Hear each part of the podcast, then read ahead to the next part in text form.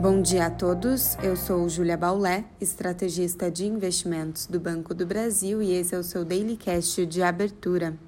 Hoje é sexta-feira, dia 14 de janeiro de 2022 e as bolsas no exterior seguem mistas, com os índices europeus em queda e os futuros de Nova York avançando levemente.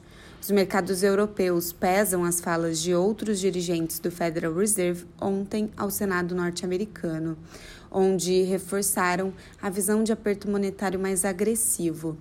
A queda das bolsas não é generalizada, ou seja, alguns mercados da região operam em campo positivo.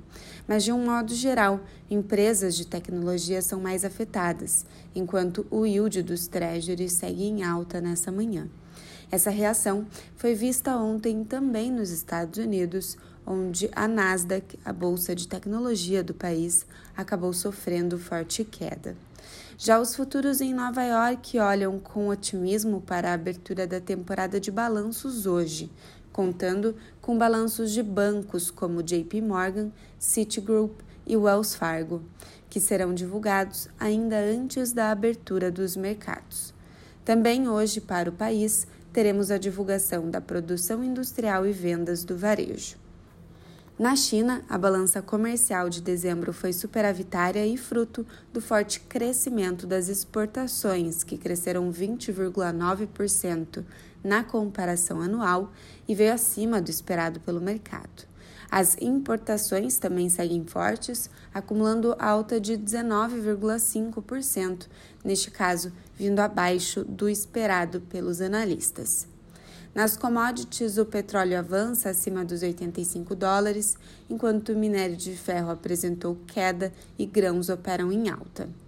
No Brasil, dados de atividade serão divulgados para acompanhamento Após dado do setor de serviços mais forte que o esperado ontem, hoje é dia de vendas do varejo que pode ajudar a guiar os negócios.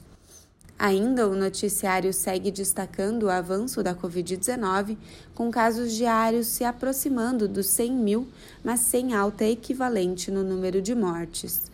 O impacto das chuvas recentes e a pressão salarial dos servidores também dividem o noticiário. Para hoje, portanto, os sinais mistos do exterior não indicam direcionamento para a abertura do Ibovespa, mas no câmbio vale citar que o dólar segue mais fraco no dia de hoje, com moedas pares do real avançando contra o dólar nesta manhã. Um bom dia a todos e até a próxima!